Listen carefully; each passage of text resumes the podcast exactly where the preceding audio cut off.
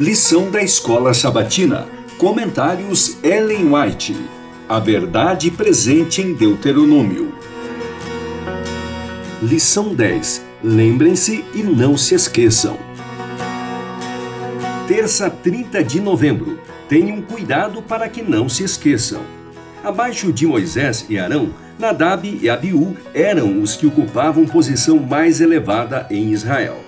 Assim como os setenta anciãos, eles haviam sido honrados de modo especial pelo Senhor por terem recebido permissão para contemplar sua glória no monte. Entretanto, sua transgressão não deveria ser desculpada nem considerada levianamente. Tudo isso tornava mais grave o pecado deles. As pessoas que recebem maior luz e como os príncipes de Israel sobem o monte, recebendo o privilégio de manter comunhão com Deus na luz de sua glória, não devem pensar que podem pecar sem sofrer as consequências e que Deus não vai punir com rigor o pecado delas. Esse é um engano fatal. A grande luz e os privilégios outorgados exigem uma retribuição de virtude e santidade correspondente à luz concedida. Deus não aceitará nada menos que isso. Grandes bênçãos e privilégios nunca devem nos embalar em segurança ou despreocupação.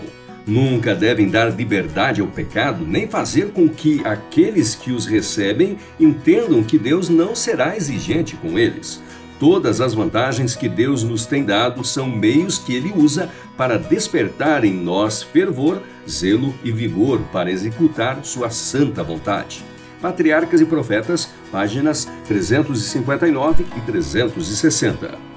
Visto que os israelitas deveriam ser, de forma especial, os guardiões e defensores da lei de Deus, precisavam ser impressionados com o significado de seus preceitos e com a importância da obediência. Da mesma forma, seus filhos e netos deviam receber essa impressão por meio dos pais. O Senhor ordenou em relação a seus estatutos.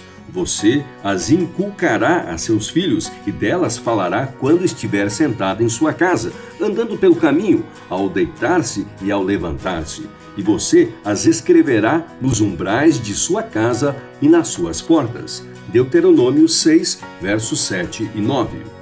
Quando no futuro os seus filhos perguntassem: que significam os testemunhos, estatutos e juízos que o Senhor, nosso Deus, lhes ordenou? Então, os pais deveriam repetir a história, relatando a maneira graciosa com que Deus os havia tratado, como o Senhor tinha agido para libertá-los a fim de que pudessem obedecer à sua lei.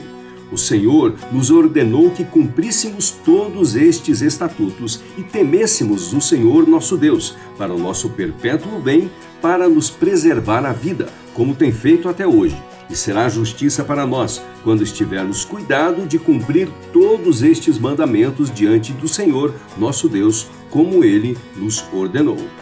Deuteronômio 6, versos 20, 24 e 27. Patriarcas e Profetas, páginas 468 e 469.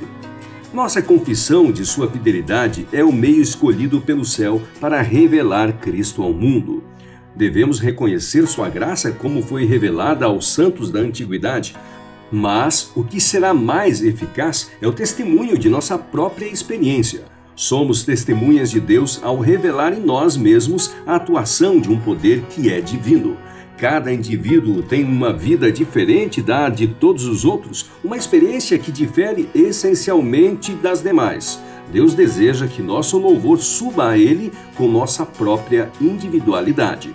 Esses preciosos reconhecimentos para louvor de Sua gloriosa graça, quando confirmados por uma vida semelhante à de Cristo, possuem irresistível poder, eficaz para a salvação de pessoas. O Desejado de Todas as Nações, páginas 347 e 348.